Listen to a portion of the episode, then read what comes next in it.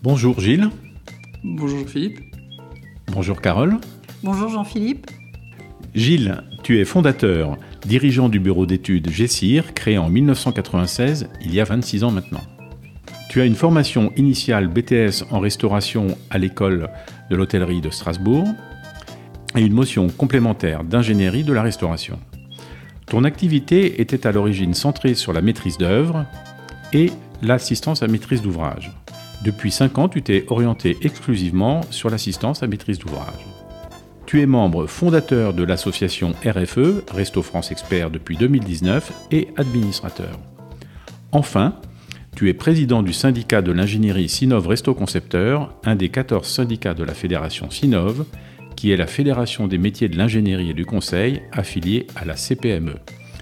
Les lois AGEC anti-gaspillage pour une économie circulaire, publiées en janvier 2022, applicables en 2023, et la loi EGalim 2, États généraux de l'alimentation, publiée le 30 octobre 2018, ou loi pour l'équilibre des relations commerciales dans le secteur agricole et alimentaire et une alimentation saine, durable et accessible à tous, sont peu connues du grand public, mais avec d'importantes modifications pour notre quotidien et encore plus lourde de conséquences pour l'industrie alimentaire, agriculteurs, industrie de la transformation, transport, métiers de bouche, restauration collective pour les entreprises, les écoles et les hôpitaux, sans oublier les bureaux d'études spécialisés qui sont en amont de toutes les évolutions professionnelles dans ces métiers.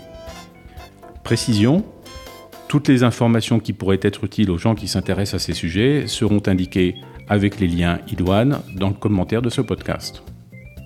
Gilles, toi qui es aux avant-postes de ces évolutions, de cette révolution, de ces révolutions, peux-tu nous expliquer comment les professionnels de la restauration, toutes spécialités confondues, appréhendent ces nouvelles lois applicables demain en 2023 À commencer par la suppression des contenants alimentaires à usage unique.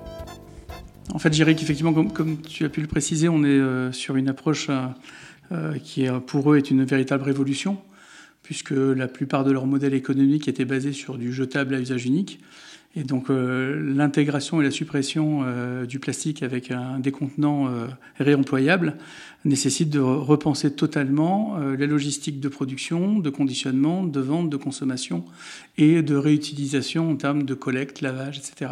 Donc pour eux, c'est un enjeu majeur qui rabat complètement les cartes en termes de la de rentabilité au niveau de leur propre modèle et qui nécessite réellement une, réflexion pour savoir si euh, ces modèles sont toujours viables, s'ils nécessitent d'être euh, transformés ou d'être euh, arrêtés dans certains, certains cas de figure. Mais suivant la spécialité dans laquelle on se trouve, métier de bouche, les petits commerces de quartier, ou la grande restauration d'entreprise, ou la restauration hospitalière, pour ne citer que ces trois cas, est totalement différente de l'une à l'autre. Oui, alors tout le monde n'est pas effectivement impacté de la même manière. Euh, quand l'on prend euh, de la restauration, par exemple, traditionnelle de centre-ville, euh, avec un service à table, on était déjà sur des conditionnements réemployables, donc l'enjeu n'est pas, énorme. si je le compare à de la restauration rapide, avec un contenant entièrement basé sur du jetable, et donc pas de lavage, pas de personnel associé, pas d'équipement nécessitant du lavage, par exemple pour les chaînes de restauration rapide, ben là, clairement, le modèle est, est mal. si je fais le parallèle avec euh, les euh, ou, euh, les établissements de loisirs de type parc d'attractions, basés effectivement au niveau de leur modèle sur de l'usage unique non réemployable, l'intégration de contenants réutilisables change complètement leur organisation, leur modèle, que ce soit sur la partie back-office, que ce soit au niveau du service, que ce soit au niveau de la collecte. Et donc là, nécessite effectivement une nouvelle approche une nouvelle réflexion globale euh, pour euh, savoir euh, comment adapter ou, arrêter ou développer de nouveaux modèles. Alors, il est clair qu'il va y avoir de gros changements dans tout le processus. Est-ce que les personnes qui ont mis au point ces lois, le gouvernement, les députés, les sénateurs, ont-ils fait appel à vos compétences, cabinet d'ingénierie, pour euh, la mise au point de ces lois et bien mesurer et bien appréhender toutes les conséquences que ça va avoir dans les processus, industriels. Je ne suis pas certain, en tout cas à mon niveau, ça n'engage que moi, que le gouvernement ait consulté, en tout cas la branche patronale, Sinov, Resto Concepteur, ou les associations sur le marché, que ce soit le CNRC, les syndicats hospitaliers, les syndicats de fabricants, installateurs et autres associations diverses. Pour autant, les objectifs de la loi EGalim et la loi AGEC étaient déjà fixés dans le cadre des accords de Paris. Donc théoriquement, on aurait dû être en capacité d'imaginer ce vers quoi euh, notre branche professionnelle allait aller euh, et donc euh, quel impact cela pourrait avoir dans la façon de concevoir les outils de demain, de les utiliser, de les exploiter et de les rendre performants économiquement, pas forcément pour avoir de la rentabilité, si on est en restauration sociale par exemple, mais au moins pour équilibrer les, coûts de fonctionnement par rapport aux coûts actuels en tout cas. Pour la loi AGEC qui est annoncée comme opérationnelle pour 2023 et qu'elle a été annoncée comme opérationnelle le 1er janvier 2022, est-ce que tous les professionnels étaient préparés ou est-ce qu'ils sont tombés des nues? Je pense que beaucoup sont tombés des nues en fait. Euh, je ne sais pas, il y avait peut-être une petite euh, lanterne et petite espérance pour certains en se disant ça va pas passer, on n'y arrivera jamais, c'est pas adapté à l'hospitalier, c'est pas adapté à certains formats de restauration. Donc ça ne, passera pas. Et effectivement, on peut dire aujourd'hui, euh, depuis la parution des textes et leur application donc cette année, que on n'est plus dans l'expectative de se dire si est-ce que ce texte va perdurer ou pas. Il est là, il est déjà utilisé, il a déjà des impacts dans la façon de programmer, de concevoir les outils de demain. Donc on, peut dire qu'en tout cas, euh, s'il n'était pas euh, complètement appréhendé euh, à sa parution, il l'est aujourd'hui de fait dans la programmation des nouveaux projets. Comment les collectivités territoriales, en charge notamment des établissements scolaires, ont-elles préparé cette évolution, sachant aussi que les contraintes sanitaires ne vont pas simplifier cette révolution? Alors, je pense qu'après la période de l'interrogation, euh, donc de l'année dernière, notamment 2021. Cette année euh, était vraiment une année de réflexion, notamment les collectivités territoriales, où euh, les enjeux ont été posés. alors souvent dans le cadre de, de volonté territoriale et politique, en fait, hein, d'en faire un, un objet vertueux, de travailler avec les producteurs locaux dans le cadre des PAT, euh, de transformer plus sur place, de monter le niveau de la qualité alimentaire en fait des repas réalisés au niveau notamment des écoles.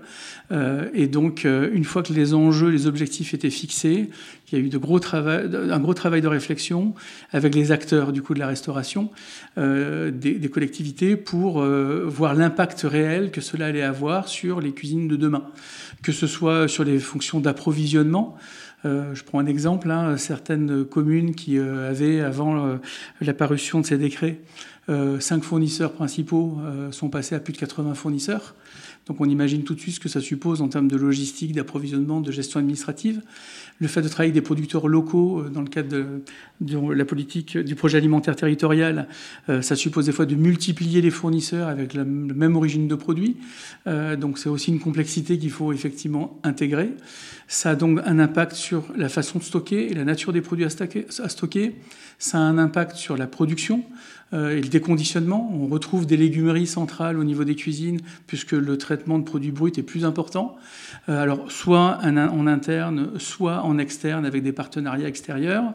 Ça veut dire que les produits sont plus transformés sur place. On a entre guillemets de vraie cuisine qui cuisine sur place. Donc derrière, de vraies compétences sont nécessaires. Il faut des cuisiniers et pas uniquement euh, euh, des personnes qui assemblent des produits. Donc là aussi, il y a, une nécessité d'accompagnement à la formation des personnels, à l'utilisation de certains équipements qu'ils n'utilisaient plus, euh, et surtout après derrière, une révolution sur le mode de conditionnement, conditionné dans des barquettes, même biosourcées, à usage unique, euh, euh, c'est moins lourd, euh, c'est plus facile à refroidir, c'est plus simple sur le plan de l'hygiène que de passer sur un conditionnement en dur, que ce soit d'inox, que ce soit du verre. il y a un flux logistique supplémentaire puisqu'il faut pouvoir aussi ramener sur la cuisine de production ce contenant. Il faut pouvoir le désinfecter, le stocker dans de bonnes conditions sanitaires. Donc tous les risques de TMS que peuvent, que peuvent poser en fait ces modes de conditionnement nécessitent d'être euh, correctement appréhendés, regardés, il y a peut-être aussi, on, revient dans de, de, la conception collaborative à tous les niveaux. C'est-à-dire qu'il faut que les parents, par exemple, dans les écoles, acceptent d'avoir peut-être des menus plus simplifiés, qui intègrent ces contraintes de production, mais du coup, en contrepartie, le fait d'avoir des produits locaux, cuisinés localement, dans leur propre cuisine. Donc, il faut arriver à trouver en fait un bon équilibre, et je dirais que c'est de ce point de vue-là passionnant, parce qu'on est en train de remettre à plat euh, peut-être des automatismes de conception qu'on a pu avoir pendant plus de 20 ans. Et là, on a, vraiment l'impression de redémarrer. Il faut avoir l'humilité de se dire que rien n'est fait, il n'y a pas de modèle idéal. On est vraiment dans du cousu humain euh, qui répond à un besoin local. Et la cuisine du sud de la France ne sera pas la même que celle du nord, du centre. Et donc, euh, voilà, toutes les initiatives sont envisageables et tous les champs du possible, en tout cas, le sont. Euh, et on est vraiment sur une grande phase d'expérimentation actuellement. Quand tu parles de circuit court, euh, il est entendu donc euh, n'y aura plus à table dans les écoles euh, d'ananas en hiver, mais des artichauts en Bretagne? Alors, effectivement, non seulement il y a, l'origine des produits issus de l'agriculture locale, avec un soutien à l'agriculture, hein, c'était quand même un des, points importants de la loi AGEC. une montée en qualité des produits, puisque dans le cas de la loi AGEC, on est sur des produits bruts, mais des produits labellisés aussi. donc 50% des produits doivent être labellisés, dont 20% de, de bio, donc ce n'est pas neutre. Donc euh, ça oblige les cuisiniers à réapprendre à travailler certains, certains produits. Donc ça, de ce côté-là, effectivement, on, ne peut qu'adhérer en fait à cette démarche-là. Euh, néanmoins, les méthodes de cuisson euh, sont aussi remises en cause, puisque dans le cas du zéro plastique, en contact avec les aliments à destination des écoles, des universités et des enfants et de tout organisme avec des enfants de moins de 6 ans, je pense aux maternités par exemple, bah, ça nécessite éventuellement de supprimer d'ici à 2025 la cuisson euh, sous vide par, euh, immersion. et donc là, clairement, quand on est sur cette technologie de cuisson et que toute la cuisine est organisée autour de ce concept-là, ça suppose de repenser sa méthode de travailler les produits. Est-ce qu'il faut les travailler longtemps avant? Est-ce qu'il faut les travailler sur des périodes plus courtes parce qu'on est sur des DLC plus courtes? Comment les refroidir? Comment les livrer? euh, il y a un point aussi qui est important parce qu'on n'en parle pas trop et là on n'est pas euh, immédiatement dans, le réflexe en fait, mais l'objectif de lutter contre le gaspillage euh, et de le réduire par deux, qui sont en fait des objectifs fixés aujourd'hui, euh, introduit la notion de don alimentaire. Donc aujourd'hui, quand on conçoit une cuisine de collectivité, on doit intégrer la notion de don euh, de dons en produits mis à disposition brut qui seraient redistribués à des organisations caritatives, mais aussi par rapport à sa propre production comment je collecte euh, les produits qui n'ont pas été euh, distribués mais non consommés, comment j'évite de distribuer des produits si je sais qu'à un moment donné, euh, il y a moins de, de, convives au moment où je vais distribuer ces repas. Donc toute cette gestion de la collecte alimentaire liée aux dons et la mise à disposition de ces produits sans, sans prendre de risques sanitaires, parce qu'il ne faut pas pour, euh, amener un risque sur le plan sanitaire au niveau de ces cuisines. Donc ça doit être intégré dans la conception. On parle souvent des cuisines centrales. On dit que ce sont des cuisines à cinq flux. Un, accès livraison, sortie déchets, accès personnel, circuit départ, circuit, retour. Aujourd'hui, on parle de cuisine centrale à sept flux. Euh, un, circuit départ de produits bruts, un circuit retour euh, de contenants. Parce que, par exemple, euh, quand on est une crèche avec un petit volume de repas, 30, 40 à 60 repas, euh, eh bien, on peut euh, demain imaginer de s'appuyer sur une base logistique d'approvisionnement, de traitement et de déconditionnement des produits pour pouvoir maintenir la production sur place sans avoir la contrainte logistique d'approvisionnement. on réfléchit à ces sujets-là. Nous travaillons actuellement, par exemple, sur un projet qui est en cours.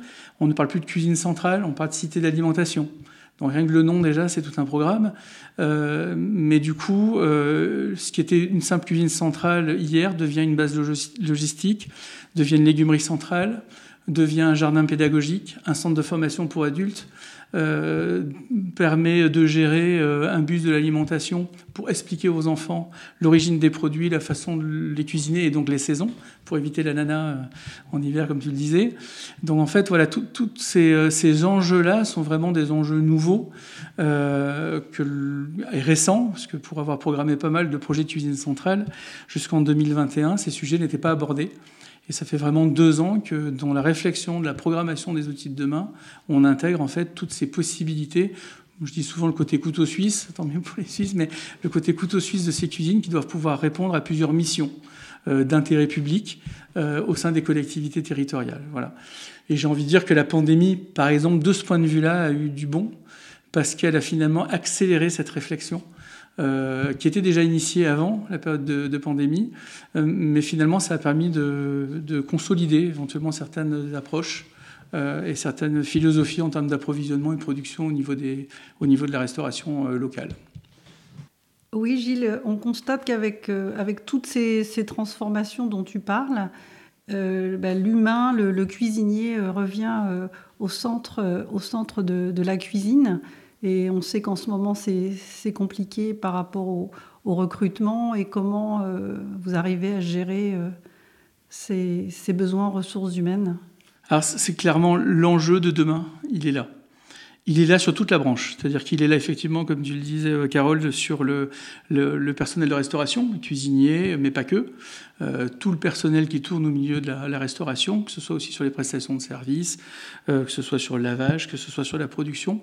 C'est aussi un enjeu au, au, niveau de nos propres métiers de resto-concepteurs.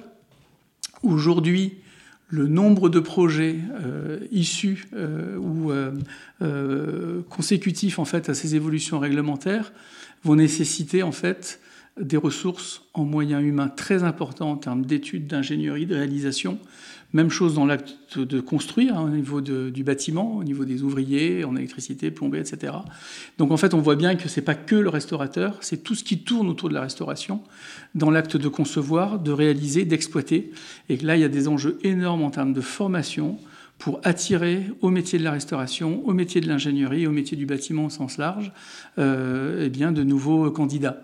Euh, que ce soit par l'alternance, que ce soit pour la formation continue, que ce soit par tout, format possible, par la mise en place de, de CQP, ce que l'on essaye de mettre, de faire par exemple au niveau de Sinov Resto Concepteur, on souhaite absolument euh, remettre en place un, un CQP sur nos métiers de l'ingénierie pour l'année prochaine, pour justement susciter en fait des vocations euh, comme et, et, pouvoir répondre en fait à l'ensemble de cette attente. il y a un, un point qui est important, c'est qu'effectivement il y a une montée en compétences des personnels de restauration. Euh, il y a théoriquement une montée en, qualité de l'offre alimentaire. A priori, de bons produits bien travaillés font qu'on devrait avoir de bons plats. Mais on reste quand même sur un métier humain, c'est-à-dire que de bons produits mal travaillés, ça ne fait pas de la qualité au goût. Euh, et donc ça, c'est aussi une prise de conscience qu'il faut avoir. Euh, je pense que beaucoup d'élus, notamment, pensaient que en mettant de bons produits avec des cuisiniers, il y aurait forcément une montée en qualité à l'assiette. Sur le papier, c'est facile à dire. C'est pas forcément la réalité. Il suffit qu'il y ait un mauvais cuisinier, il suffit qu'il y ait un cuisinier qui soit souvent absent pour qu'au final, il n'y ait pas de restauration pour les enfants ou que l'offre soit pas au rendez-vous. Donc c'est pas si euh, simple que ça en fait dans l'approche. Ça veut dire aussi euh, une, montée en, en, charge et en complexité des outils de production pour permettre la transformation sur place. Donc derrière tout ça, il y a aussi des investissements plus importants. Monter la labellisation et la qualité des produits alimentaires locaux c'est aussi acheté souvent plus cher. Euh, ce qui veut dire que globalement, c'est aussi euh, bah, une notion purement économique, c'est que le coût moyen du repas monte, euh, on dit de 20-25%, c'est pas neutre. C'est en plus accéléré aujourd'hui avec la crise dans laquelle nous sommes, mais ça reste quand même une donnée de fond, c'est-à-dire que monter en qualité, monter en compétence, ça a un coût. Euh, et donc ça aussi, c'est un enjeu important auprès euh, ben, des maîtres d'ouvrage, que ce soit des collectivités publiques ou privées. C'est comment retrouver une adéquation qualité-prix acceptable pour les convives, que ce soit en restauration commerciale de centre-ville, que ce soit dans les collectivités. Souvent, ça passe pour les collectivités par la prise en charge des repas pour absorber la différence de coût ce qui veut dire aussi d'augmenter les charges locales. Euh, donc, euh, un équilibre qui est quand même souvent assez fragile à gérer, et donc là aussi, il y a un enjeu qui, n'est pas neutre en termes de, restauration. Euh, souvent, on a l'habitude de dire que la restauration n'a jamais été autant évoquée et abordée par les collectivités publiques dans le cadre des dernières élections. Tant mieux. C'est ça, on peut que s'en réjouir, mais ça permet aussi de mettre le doigt sur certaines complexités liées à l'activité de la restauration. Alors, quand on parle de complexité et de nouveaux métiers, est-ce que les établissements scolaires euh, de ces domaines, que sont euh, la restauration, les CFA, voire les écoles de commerce pour le management, s'intéressent-elles à ces nouveaux métiers? Ont-elles conscience des développements qu'il va falloir euh, assurer dans ces nouveaux métiers? Alors, je, pense qu'elles en ont conscience. L'évolution en fait de la qualité de la restauration au niveau environnemental, au niveau des circuits courts, finalement, tout le monde est au courant. Même les non-sachants, entre guillemets, les non-spécialistes. Donc on se doute bien que derrière, ça nécessite, ça nécessite de monter en compétences, en formation, d'adapter les programmes de formation dans nos métiers, qui souvent sont des métiers de terrain, euh, avec euh, une valeur euh, de rémunération qui n'est pas forcément toujours très élevée. On est sur des métiers passion. Les, les, les, les, salariés qui travaillent dans ce domaine-là sont souvent plus tenus par la passion qu'ils ont de leur métier que par leur rémunération. Donc ça veut dire qu'il faut qu'on sache réinventer les modules de formation, qu'on sache redonner l'envie en fait aux jeunes de s'inscrire, voire aux reconversions aussi, parce qu'il faut aussi cibler la reconversion de certains qui veulent venir à ces métiers. On en a de plus en plus, avec des fois des formations d'ingénieurs qui souhaitent euh, venir finalement euh, toucher et, travailler dans la restauration. Bah oui, il y a aussi euh, de l'activité pour eux. En tout cas, chez les restos concepteurs, il y en a, donc ils sont le, bien, le, bienvenu. mais peut-être que la difficulté, ça va être la la rapidité et le délai d'adaptation des programmes de formation euh, aux nouveaux enjeux euh, et aux nouveaux métiers de demain.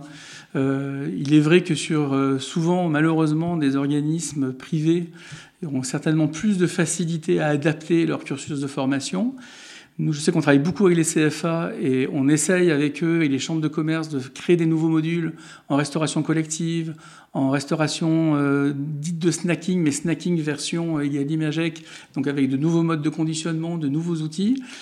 Au niveau des écoles hôtelières, euh, on, a essayé, là, au niveau de Resto Concepteur, de prendre attache avec l'organisation euh, des écoles hôtelières publiques pour leur prochain congrès pour faire valoir justement l'urgence d'adapter les formations à ces nouveaux métiers et, euh, et voilà, d'attirer euh, vers les métiers de l'hôtellerie, la restauration et, et l'ingénierie euh, de nouvelles vocations auprès, de, auprès des jeunes.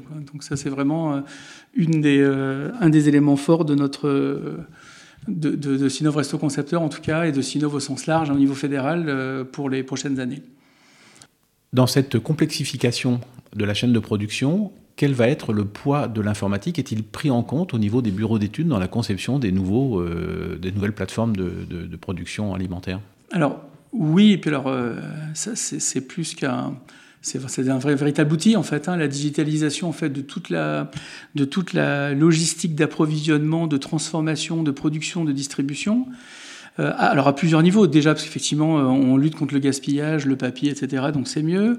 D'un point de vue sanitaire, ça permet d'assurer une traçabilité et, et c'est bien. Ça permet de gérer aussi euh, les ruptures d'approvisionnement. Aujourd'hui, je pense que toutes les cuisines sont concernées par cette problématique certains producteurs n'arrivent plus à fournir en fait certaines catégories de produits euh, parce que la demande devient de plus en plus importante et que dans le cadre euh, euh, de, du PAT, il faut que les producteurs arrivent à s'adapter à la demande du tissu économique local. PAT PAT, c'est projet alimentaire territorial. Hein, c'est de mettre en adéquation les acteurs d'un territoire entre les consommateurs, transformateurs, producteurs, associations, chercheurs, pour pouvoir produire les produits demandés sur un territoire et une région pour favoriser les circuits courts.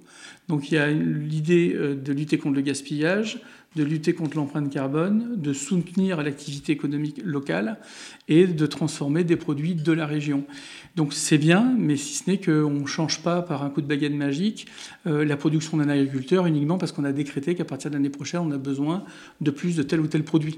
Donc il faut laisser aussi le temps au territoire et aux producteurs de s'adapter en fait à, ces nouveaux modèles. Et donc euh, toute cette phase de mutation, elle va se faire dans les 3, 4, 5 ans qui viennent. Elle est déjà en cours, elle est déjà euh, en place, mais euh, il faut accepter, et c'est ça la difficulté qu'on a nous en tant que resto concepteur, c'est qu'on accompagne nos clients dans la programmation de leur futur outil, en imaginant comment sera le marché d'ici deux à trois ans, le temps de réaliser ce nouvel outil, sachant pertinemment que peut-être des idées d'aujourd'hui seront peut-être plus viables demain. Et ça, euh, on, le découvrira. Euh, on, va, on apprend à marcher avec nos clients en fait de ce point de vue-là. Donc, ça nous oblige à penser des outils ultra euh, flexibles. On parle d'espace hybridé en termes de restauration. Ben, pour les cuisines, c'est pareil.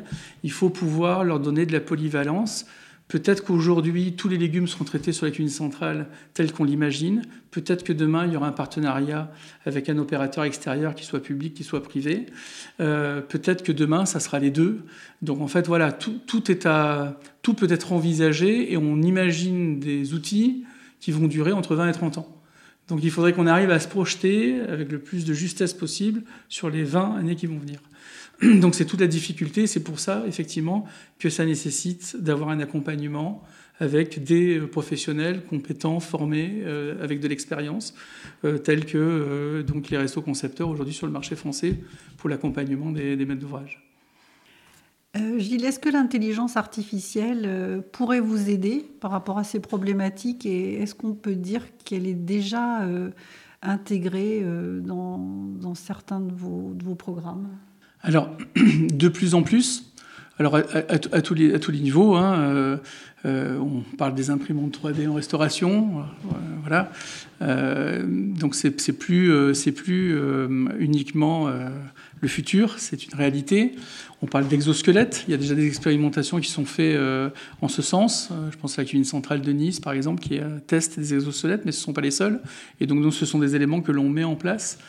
Maintenant, il ne faut pas oublier que même quand on parle de grandes cuisines qui produisent 16, 20, 30, jusqu'à 40 000 repas, on reste au final, en termes de production de restauration, sur de l'artisanat. Et donc, euh, on n'est pas sur une chaîne automatisée où euh, le, salarié fait la même chose toute la journée. Donc, des fois, la technologie, je pense aux exosquelettes, euh, donc, peut apporter une contre-performance dans la façon de travailler. On a une autre difficulté aujourd'hui, c'est que hum, on sent qu'il y a un besoin pour revenir vers des cuisines et du fait maison. Donc un outil qui permet de transformer des produits sur place, euh, des produits d'ailleurs qu'on ne transformait plus forcément sur place.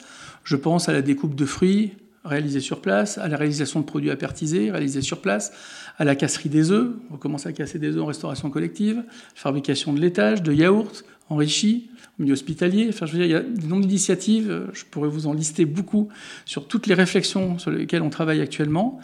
Pour autant, quand on essaye de mettre en adéquation l'outil, l'automatisation pour éviter la pénibilité, les problèmes de TMS, de charge, etc., souvent les équipements en place sur le marché aujourd'hui sont plutôt dédiés à l'agroalimentaire c'est-à-dire qu'un mois de fabrication complet de légumes dans une unité à 20 000 euh, repas par jour représente l'activité en une journée d'une de ces machines.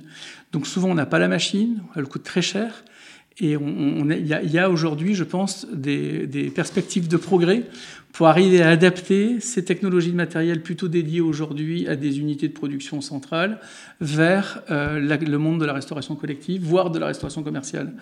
Donc là, je pense que chez les fabricants d'équipements, il, il y a un vrai travail à faire maintenant pour proposer la juste machine au juste besoin.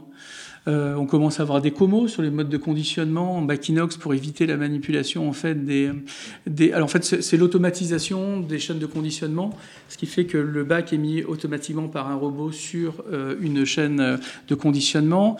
Le bac est posé automatiquement, le tirage à vide se fait, l'impression de la DLC se fait par pulvérisation d'encre directement euh, d'encre alimentaire sur le bac et en sortie de chaîne, il est automatiquement mis sur son chariot de transport, son échelle, son rôle pour éviter la, la manipulation. Euh, voilà, le, souci, c'est qu'aujourd'hui, ça peut se comprendre sur une unité qui fait 20 ou 30 000 repas, et c'est déjà, on est dans l'expérimentation. Euh, il faudrait que demain, on arrive à adapter ce type d'équipement pour une unité qui fait euh, demi repas. C'est ça l'avenir, en fait, c'est d'arriver aussi à avoir des équipements adaptés pour accompagner le confort des salariés dans la restauration collective ou commerciale. Et là, on n'a pas forcément toujours l'outil. Je sais que sur le dernier programme sur lequel on est, on a décrit une installation qui n'existe pas. Individuellement, on a des dépileurs, individuellement, on a euh, des chaînes de transport de bac, individuellement, on a des machines à laver qui permettent de laver du contenant, inox, euh, on a éventuellement euh, des systèmes de stockage automatique, mais la machine qui sait faire tout ça, on ne la connaît pas. Donc il va falloir que l'ingénierie des maîtres d'œuvre en resto-conception de demain qui travailleront sur ces projets-là ça laisse euh, déjà avoir les compétences pour pouvoir décrire un tel outil et trouvent leur partenaire fabricant capable de réaliser ce type d'installation demain. On voit clairement qu'il y a beaucoup d'innovations euh, en perspective, mais il y a un point euh, lié à la complexification que tu, nous, que tu viens de nous décrire. comment va, vont se répartir les responsabilités, notamment au niveau sanitaire, dans toute cette complexité de la chaîne de fabrication alimentaire? Alors, la responsabilité, j'ai envie de dire assez simplement, parce que c'est déjà suffisamment complexe pour ne pas, complexifier plus les choses, euh, la responsabilité, elle incombe au producteur. Euh, demain, une collectivité qui fabrique des repas pour des enfants, elle est responsable de A à Z euh, de l'enjeu sanitaire, des produits qu'elle achète, qu'elle transforme, qu'elle distribue, et la collecte de ses comptants, etc. C'est-à-dire que je, donne cet exemple-là puisque euh, le passage en contenant en dur étant nouveau, beaucoup d'unités centrales de production n'avaient pas à gérer le retour des contenants, leur nettoyage, désinfection, stockage. Donc il n'y a bien souvent pas la superficie ou la surface des locaux ou l'accès ou la logistique qui permettent de laver in situ au niveau de l'unité centrale. Donc il y a beaucoup d'expérimentations pour externaliser le lavage avec des partenariats, des, projets de réinsertion et autres. C'est très très bien. Euh, ça n'enlève pas la responsabilité du producteur. Le producteur euh, doit garantir, même s'il externalise une partie du lavage demain, euh, le fait qu'il est il trace du début à la fin la totalité de sa production. Je prends un exemple hein, sur le nord de la région euh, parisienne, par exemple. On a euh, plusieurs collectivités et plusieurs euh, SPL et autres qui se sont regroupés pour pouvoir programmer un outil de lavage partagé entre différentes collectivités. Ça, je trouve que c'est intéressant parce que il y a encore quelques années, on n'aurait pas imaginé que une ville travaille avec les villes d'à côté pour programmer euh, un outil de lavage qui soit utilisé pour les deux. Et euh, on est dans la même réflexion sur la restauration privée. Euh, la restauration privée aujourd'hui arrive à coordonner des actions pour partager un outil. On l'avait déjà un peu sur les légumeries centrales, parce qu'une légumerie centrale, pour qu'elle arrive à équilibrer à peu près ses coûts, il faut qu'elle traite un certain tonnage. Donc on a des légumeries centralisées qui approvisionnent des collectivités publiques, privées, des restaurateurs privés, publics. donc on arrive à trouver ce genre de, partage et de mutualisation de moyens. Donc en ce sens, on est vers quelque chose qui est euh, très positif. Euh, peut-être un point que j'ai pas abordé, c'est qu'on a, on a abordé euh, les problématiques d'approvisionnement, de nature des produits, des produits bruts, locaux, des circuits courts. On a dit tout à l'heure qu'il y avait une augmentation du nombre de fournisseurs pour arriver à répondre aux besoins de production de repas par région et par territoire. Il y a un enjeu qui est très fort aujourd'hui, c'est arriver à trouver de la proximité dans la position des cuisines qui produisent des repas avec leurs propres fournisseurs.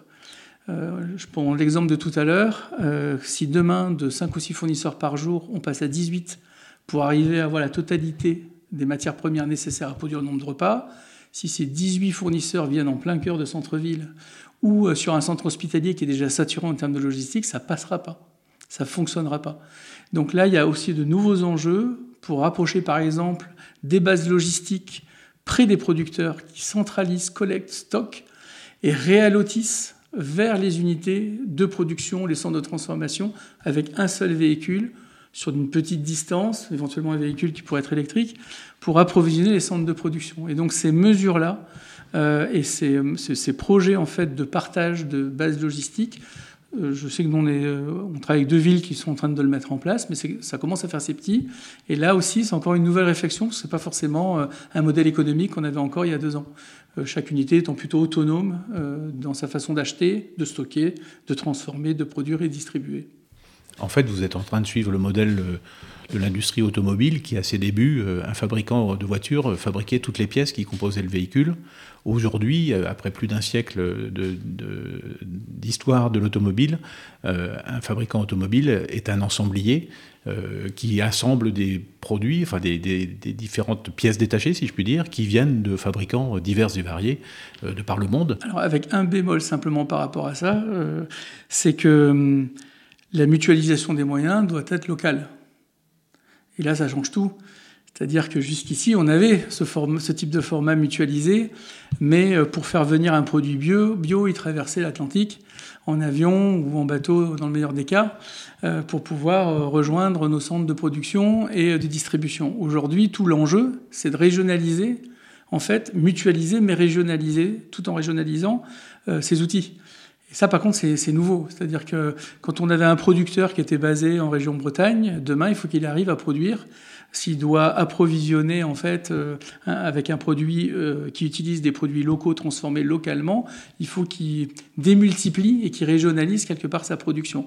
Donc là aussi, il y a un enjeu au niveau des producteurs euh, alimentaires en termes de localisation, régionalisation de leur production. Et ça, c'est aussi un peu nouveau parce que dans le monde de la restauration collective et de la restauration commerciale, on a souvent des idées, donc on arrive à trouver des solutions, on arrive à faire évoluer les choses. Quand on touche l'industrialisation de la production alimentaire, là, c'est déjà un autre sujet et c'est plus compliqué. Néanmoins, quand on voit euh, toutes les, euh, évolutions euh, de la grande distribution, par exemple, en termes de packaging, en termes de, de mise en place de consignes sur les contenants, etc., c'est plutôt assez encourageant sur le fait que la grande distribution s'inscrit complètement en fait dans, dans ces évolutions réglementaires. Et euh, ce qui fonctionne pour la grande distribution euh, fonctionnera aussi pour la restauration collective. On peut que en tirer des bénéfices en fait à ce niveau-là. Pour avoir un petit peu plus de précision sur le sujet, est-ce que ça veut dire que ce sont les, les, industries agroalimentaires qui, vont, qui se réinventent pour s'approcher des centres de, de production Ou bien est-ce que ce sont les petits euh, producteurs locaux qui, qui, qui, se mettent à disposition que Ça rebat quand même pas mal les cartes dans le... Alors j'ai envie de dire, aujourd'hui, tout est possible. Et d'ailleurs, alors, les, producteurs euh, donc, euh, agroalimentaires sont peu bavards quand ils mettent en place des stratégies alimentaires, mais pour certains, certains commencent à se dévoiler et on commence à avoir la réalisation d'entrepôts régionaux et de centres de production régionaux. Donc c'est une démarche. Il y a la démarche effectivement des producteurs locaux, d'où les PAT, parce que ça permet de les inscrire dans le cadre de la, de, de, de, de la démarche générale en fait, de production euh, locale. Le monde de la restauration collective, par exemple, se réinvente aussi. Euh, je pense à la restauration euh, collective euh, privée. Les grands groupes de restauration recréent des cuisines de production spécialisées dans le domaine hospitalier, etc., mais de véritables centres de production. forcément, plus on transforme, moins on est performant en termes de volume. Globalement, une cuisine qui faisait 10 000 repas, plutôt basée sur un modèle de restauration d'assemblage, donc de centres de collecte de matières premières déjà transformées, de redistribution. Quand elle décide de produire sur place, il faut qu'elle adapte sa cuisine pour pouvoir produire sur place. Et souvent, elle perd en productivité. Et on est plutôt du coup sur des cuisines qui, globalement, sont euh, conçues pour produire 6000 repas.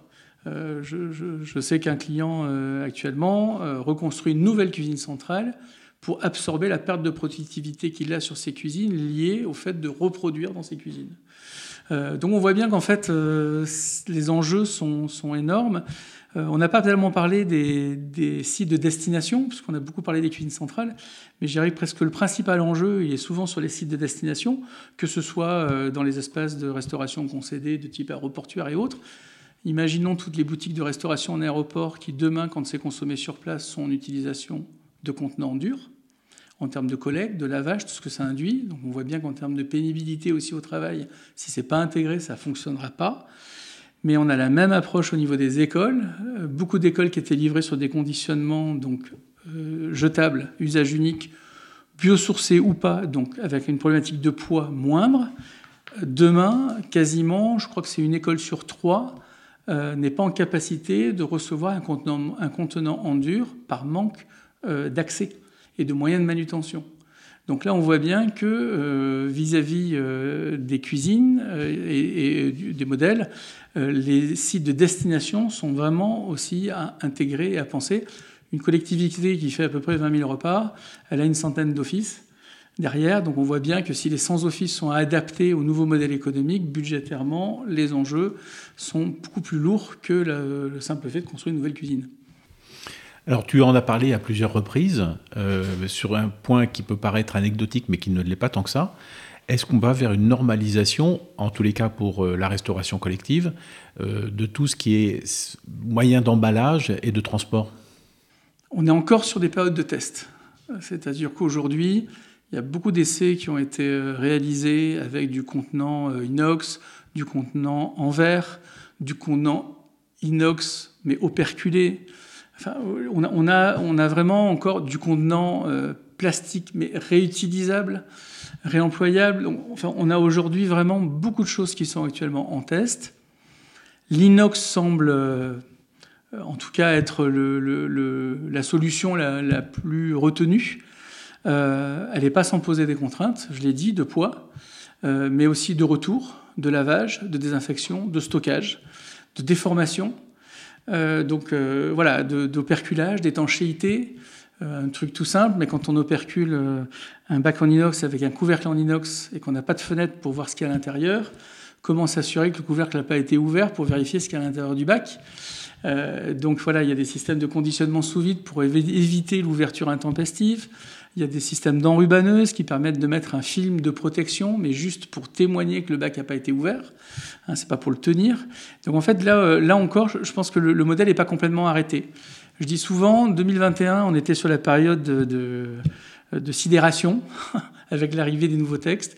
2022, on était sur l'année euh, d'analyse, de, travail, de programmation, de concertation euh, pour étudier tous les champs du possible.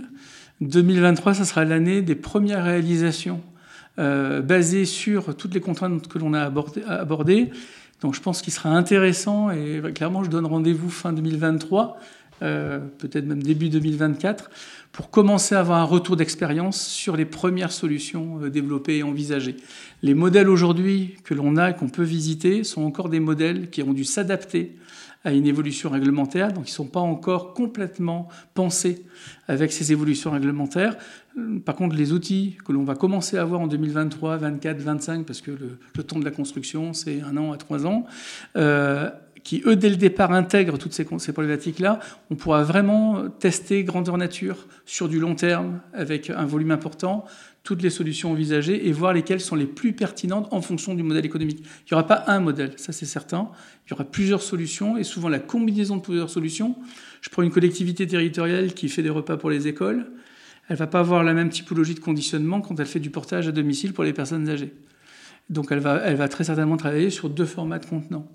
Euh, quand on est sur, pour l'instant, un établissement qui assure de la restauration sur place, mais qui fait aussi du click and collect et de la vente à emporter, elle sera certainement sur deux conditionnements. Encore, du dur et du biosourcé. Donc on voit bien qu'il n'y aura pas de modèle euh, type, en tout cas aujourd'hui. Peut-être que dans dix ans, on pourra dire pour l'hospitalier, c'est tel modèle qui convient, pour du long séjour, c'est tel modèle, pour du court séjour, tel modèle. Aujourd'hui, clairement, pour moi, on n'en est pas là et on ne sera pas encore là avant quelques années il y a encore beaucoup de R&D, de recherche et de développement à ce niveau-là encore à faire, et de jus de matière grise pour arriver à trouver le, bon format. On parle beaucoup du, repas à 1 euro en restauration collective. Alors quand on t'entend parler de toutes ces transformations ben, rendues euh, obligatoires par, la réglementation, comment euh, répondre encore à ce, nouveau défi qui est euh, quand même un peu compliqué à mettre en place avec les, sujets de préoccupation du moment? Ça fait partie en fait de la cible que l'on se fixe et des enjeux euh, que l'on se fixe. La problématique d'un restaurateur euh, en centre-ville qui produit donc ses repas pour un public large, euh, lui va avoir une notion euh, ben, de prix qui lui permettra de faire vivre son modèle, de dégager euh, une certaine rentabilité lui permettant de payer sa masse salariale, les formations associées et l'évolution de son outil de travail.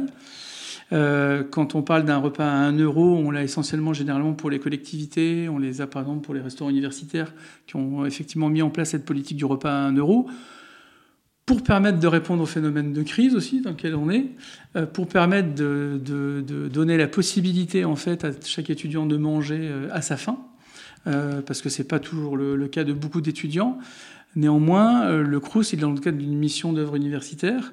il est là pour répondre à, un, mandat quelque part que l'État lui donne, et il est subventionné pour ça c'est ce qui lui permet d'être sur cette politique tarifaire. Oui, parce que quand on précise euh, repas à 1 euro, c'est pas le coût de la fabrication qui est de 1 euro, c'est qu'il est financé par euh, des institutions diverses et variées. Exactement. Donc en fait, c'est ce qu'il faut toujours avoir en tête, c'est que s'il est dans la mission du CRUS de proposer un, repas à 1 euro pour pouvoir nourrir un maximum d'étudiants, il l'est dans son rôle. Pour autant, ça veut dire que derrière, il est subventionné pour arriver à financer les 7 ou les 8 euros euh, de coût de revient de son repas. Quand on est sur une collectivité, une ville qui décide de ne pas faire payer le prix du repas aux enfants, on commence à avoir ce type d'approche sur les écoles maternelles, des fois sur les écoles élémentaires. C'est toujours pareil, le repas il est bien payé par la commune, qu'elle le produise elle ou qu'elle le fasse produire par un opérateur extérieur. Donc il est subventionné, donc il est forcément payé par euh, euh, les budgets de la ville au détriment d'autres choses. Il y a une priorisation en fait des dépenses du coup qui se fait et qui n'est pas neutre. Euh, je pense qu'il est quand même important de toujours communiquer sur ce prix de repas. Parce qu'on a tendance à dire un euro, ben, du coup, certains parents pourraient penser qu'un euro, c'est le prix du repas. On comprend bien que ce n'est pas possible. Donc c'est important de peut-être dire que ce prix de repas coûte 6, 7 euros. 8 euh, euros, 9 euros ou 10 euros selon les cas, et qu'il est effectivement facturé qu'à 1 euro. Et c'est important de toujours rappeler d'où on part, parce que ça valorise aussi euh, euh, nos métiers. Aujourd'hui, on est en train d'essayer de drainer des jeunes vers ces métiers. Si on ne leur explique pas que leur savoir-faire va être payé, que les matières premières qui vont travailler ont un coût, et, qu'on leur parle que de repas gratuits, de repas à 1 euro, ben ça peut être un frein euh, auprès de certains qui souhaiteraient venir travailler dans notre, métier. Oui, le repas qui soit facturé un euro, ça peut être très bien, mais il ne faut pas oublier qu'il a un coût, qu'il est financé. Il est quand même financé. Est-ce que tu as quelques exemples en conclusion à nous citer pendant cette phase de transition dans laquelle nous sommes euh, sur ces évolutions? Est-ce que tu as quelques exemples de réalisation, même si ce n'est pas des systèmes complètement aboutis comme euh, ils le seront dans 3 ou 4 ans Est-ce que tu as des exemples à nous, à nous, à nous citer? Alors, quelques exemples. Je pense que récemment, on n'a pas de collectivité, il y a la, cuisine centrale de la ville d'Angers euh, qui vient tout juste d'être livrée et qui, du coup, a adapté en cours de réalisation euh, sa cuisine aux nouveaux enjeux réglementaires, puisque la cuisine avait été programmée plus de trois ans avant, donc forcément elle n'intégrait pas euh, tous ces éléments. Et donc c'est intéressant parce que eux ont intégré le conditionnement et l'operculage automatique sur une base de conditionnement inox. Donc on est sur quelque chose qui est intéressant, qui marche. Alors après, ils ont quelques difficultés autres sur la superficie des locaux, par exemple, pour le lavage qui est traité sur place. Euh, parce qu'ils ont dû s'adapter à une programmation initiale. Mais donc euh, voilà, ils sont en train de réfléchir là-dessus. Ils ont une grosse réflexion sur euh, le mode de conditionnement. Aujourd'hui, ils sont sur une production qui reste classique. Et une fois que le produit est cuit, il est reconditionné en fait dans un bac en inox qui est operculé. Bon, par rapport à d'autres réflexions qu'on a pu avoir avec d'autres clients, on peut se poser la question de conditionner dans un bac inox, cuire dans un bac inox, operculer le même bac inox pour éviter la manipulation. Euh, voilà, donc, mais en tout cas, l'approche elle est intéressante parce que c'est un des premiers euh, qui arrive avec cette démarche-là. Euh, dans le cadre des évolutions réglementaires, on parle beaucoup de la lutte contre le gaspillage et le réemploi. Il y a une start-up qui s'appelle Vesto qui du coup récupère du matériel soit sous forme de don, soit sous forme de rachat pour pouvoir le remettre en état, le garantir six mois et le remettre sur le marché. donc là, on s'inscrit complètement dans le cadre de, la réglementation. Euh, et donc c'est une expérience qui existe, qui fonctionne, et c'est un modèle économique qui est viable. Et donc euh, j'espère que demain, il y aura plusieurs petits vestos euh, sur le marché pour pouvoir répondre. On est clairement sur la création d'une filière. C'est un sujet qui nous tient à cœur au niveau de Sinovresto Concepteur, puisqu'on est en train de porter cette notion du décret sur le réemploi qui pour l'instant ne touche pas le domaine de la grande cuisine au niveau des équipements. Et donc là, on a un vrai travail de concertation avec la filière, les fabricants, installateurs, bureaux d'études et euh, le ministère euh, pour pouvoir voir comment on peut intégrer de manière maîtrisée le réemploi d'équipements de grande cuisine. Lui, le but, c'est pas uniquement de se faire plaisir intellectuellement, c'est euh, d'apporter une garantie à ceux qui feraient appel, peut-être demain, une nouvelle filière sur le réemploi au niveau des, équipements de cuisine réutilisés, remis à niveau ou recomposés avec des, des, composantes de matériel existant. Je le dis parce que c'est une réalité. Euh, on a beaucoup travaillé pendant pas mal d'années euh, avec euh, Écologique donc, et Écosystème, donc qui sont des éco-organismes dans le cadre la D3E et DEA sur la revalorisation des matériels en fin de vie. Et on a l'habitude de dire, et c'était encore confirmé récemment, que 70, enfin 70% des inox des matériels neufs d'aujourd'hui sont issus du réemploi. Et, et, du recyclage. Donc, ce qui montre que quand on met en place une filière et qu'elle est suivie et portée par toute la branche, ben derrière, il y a un résultat. Et, donc l'idée, c'est d'avoir le même résultat avec des équipements de grande cuisine. Donc voilà, ça, c'est aussi quelque chose qui fonctionne. Euh, on a quelques clients qui euh, viennent de passer sur des conditionnements durs avec de la consommation sur place. Et ça en devient un outil marketing. Donc finalement, euh, avec un peu d'imagination, on arrive à trouver aussi peut-être des, des, leviers de croissance en termes d'activité. Quand tu dis outils marketing, tu me permettras de penser valeur ajoutée. Oui, de valeur ajoutée. donc voilà, et après il y a certaines initiatives qui sont très intéressantes, avec pour le lavage notamment externalisé. je pense que les initiatives de la société usage, avec le fait d'utiliser des laveries avec du personnel dans le cadre d'ateliers d'insertion. Euh, donc ça permet de répondre à une problématique de lavage externalisé, donc ça répond à un besoin et des collectivités et de la restauration euh, commerciale. Euh, mais on pourrait avoir la même approche avec EcoCup. Donc en fait, il y a quand même des, des, choses qui sont déjà en train de se mettre en place. Il faut qu'elles se pérennisent, qu'elles se sécurisent, qu'elles trouvent leur maillage national. C'est ça la difficulté. Ça serait facile de se dire on fait une énorme unité de lavage à Lyon, c'est central, et on lave la vaisselle de toute la France sur Lyon. Mais là, en termes d'empreinte carbone, il faut que toutes les solutions proposées soient quand même euh, éco-responsables et qu'elles aient du sens. Donc ça veut dire qu'il faut laisser le temps à une société comme Usage ou d'autres demain de se déployer sur le territoire. C'est ce qu'ils sont en train de faire. Euh, et donc de créer des, petits, quelque part, un peu partout, euh, un peu partout en France. Donc oui, il y, y, a des initiatives. Les fabricants commencent petit à petit à dévoiler, dévoiler un petit peu les solutions techniques sur lesquelles ils travaillent depuis deux ans. Euh, donc on est, en pleine phase de, transition actuellement, euh, mais, euh, c'est passionnant en fait. En tout cas, ça donne des perspectives. Je suis plutôt d'habitude de positiver, mais on n'a jamais eu autant de lisibilité, de visibilité sur nos métiers que maintenant. Je pense que la plupart des restos concepteurs aujourd'hui, ils ont un an d'activité en commande parce qu'il y a toutes ces réflexions en cours, ces projets de restructuration dans les cartons. Donc c'est vraiment très intéressant de ce point de vue-là. Euh, et avec euh, énormément de projets à accompagner dans euh, l'organisation, la, formation, la restructuration. Donc j'ai envie de dire que tous les métiers de l'ingénierie, du conseil et du numérique en hôtellerie-restauration sont concernés par, toutes ces évolutions. Alors, je ne l'ai pas dit en introduction, mais euh, ces lois, elles ne sont pas que franco-françaises, elles sont européennes.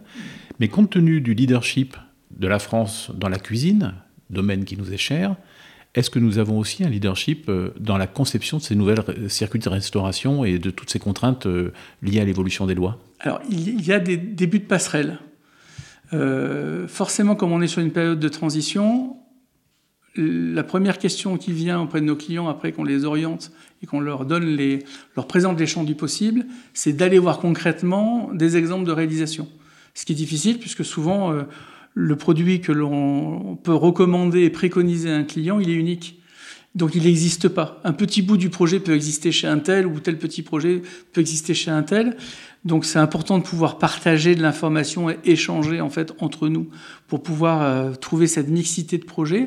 Mais euh, j'ai un de mes confrères qui par exemple euh, vient de faire un échange important avec un de ses clients avec la ville de Milan pour voir quelle était toute la politique euh, alimentaire en termes d'approvisionnement, de production, de transformation réalisée euh, sur la ville de Milan, parce qu'ils sont assez euh, précurseurs de ce point de vue-là. J'ai moi-même organisé récemment une visite sur la cuisine centrale de la ville d'Angers. Et en embarquant, alors au début c'était une, une, visite pour nous, pour voir un petit peu quelques années après avoir programmé le projet et quel était le résultat. Puis finalement, on a embarqué avec nous euh, le CIVU de Bordeaux-Mérignac parce qu'il voulait aller voir un petit peu comment ça se passe. Euh, le CIREC, donc, euh, qui est basé sur l'ouest de la région parisienne, qui est venu avec nous. Le responsable du CIRESCO, qui s'occupe de toute la partie nord de la région parisienne, niveau restauration collective, qui a voulu venir avec nous. On va réorganiser certainement une visite avec la ville de Rennes, la ville de Montpellier, qui souhaitent aussi aller voir. Donc c'est vrai que ces échanges-là, nous, en tant que resto concepteur, vu qu'on a la chance de pouvoir pouvoir aller d'un projet à l'autre, euh, on doit être des facilitateurs d'échange entre les collectivités et nos clients pour aller voir et, toucher des expériences, même entre nous. Je, pense qu'il y a un élément qui est très fédérateur aujourd'hui au niveau de, nos métiers. On le voit d'ailleurs par l'activité la, euh, des associations euh, donc, qui travaillent à nos côtés, comme Resto France Experts ou le FCSI. Il n'y a jamais eu autant d'échanges entre consultants et fabricants et installateurs actuellement. Euh, si je le compare à il y a encore quelques années où chacun était un peu dans son précaré concurrentiel, là il y a besoin d'échanger, de partager de l'information, de partager de l'expérience, parce que là clairement on avance pas à pas avec nos clients sur la, définition de leur projet euh, de demain. Eh bien écoute, compte tenu du leadership que Resto Concepteur a dans ce domaine et du fait que vous soyez au-dessus de la mêlée, puisque vous êtes concerné par tous les acteurs, vous êtes impliqué dans le rôle de chaque acteur, Je ne vous conseille qu'une seule chose, c'est de créer un hashtag sur LinkedIn Resto Concepteur pour pouvoir avoir un lien qui va permettre à tous les professionnels de suivre la veille technologique qui se fait dans ce domaine. Merci beaucoup Gilles pour euh, cette intervention fort intéressante, même pour moi qui ne suis, qui ne, suis pas concerné ni spécialiste du sujet. En tous les cas, j'ai eu beaucoup de plaisir à préparer ce podcast. Merci Carole pour ta participation, pour ta contribution, et je vous donne rendez-vous euh, dans quelques mois, fin 2023, pour faire le bilan, un premier bilan. Merci. Merci. Si comme moi, vous avez apprécié ce podcast Génie soit-il, avec la complicité de Carole, n'hésitez pas à lui mettre quelques étoiles et votre commentaire sur Apple Podcast. Et pour que le génie de Gilles Castel alimente la matière grise d'un large public, expert ou curieux sur l'évolution des métiers de la restauration, merci de partager cet épisode sur LinkedIn. Salut